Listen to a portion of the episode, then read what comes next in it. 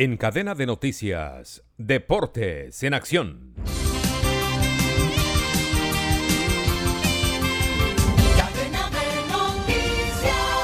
Anoche se jugaron dos partidos por Copa Libertadores para la vuelta. Cerro Porteño le ganó 1 a 0 a Curicó Unido y con este resultado pasa por el global a su favor. Y Sporting Cristal pudo dar vuelta el partido que de ida había perdido 2 a 0 frente a Nacional de Paraguay y lo goleó 5 a 1 y por eso avanza en la ronda de Copa Libertadores.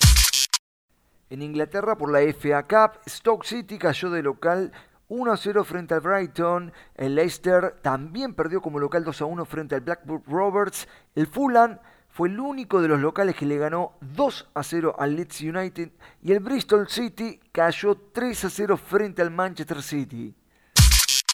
En la Serie A, sorpresa porque cayó la Roma de Mourinho. 2 a 1 perdió de visitante frente al modesto equipo del Cremonese.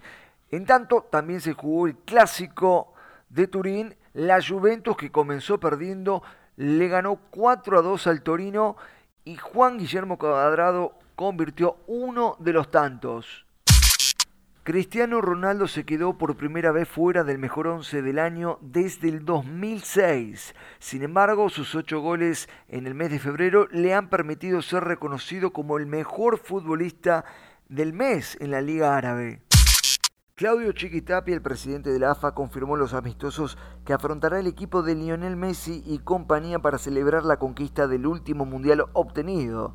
El primer duelo será ante Panamá en el Estadio Monumental el jueves 23 de marzo. Luego, el martes 28 del mismo mes, se disputará un nuevo amistoso, pero ante Curazao, selección de América Central que nunca estuvo cerca de jugar un mundial y que actualmente está en el puesto 86 del ranking FIFA. Pablo Lucas Candelaresi.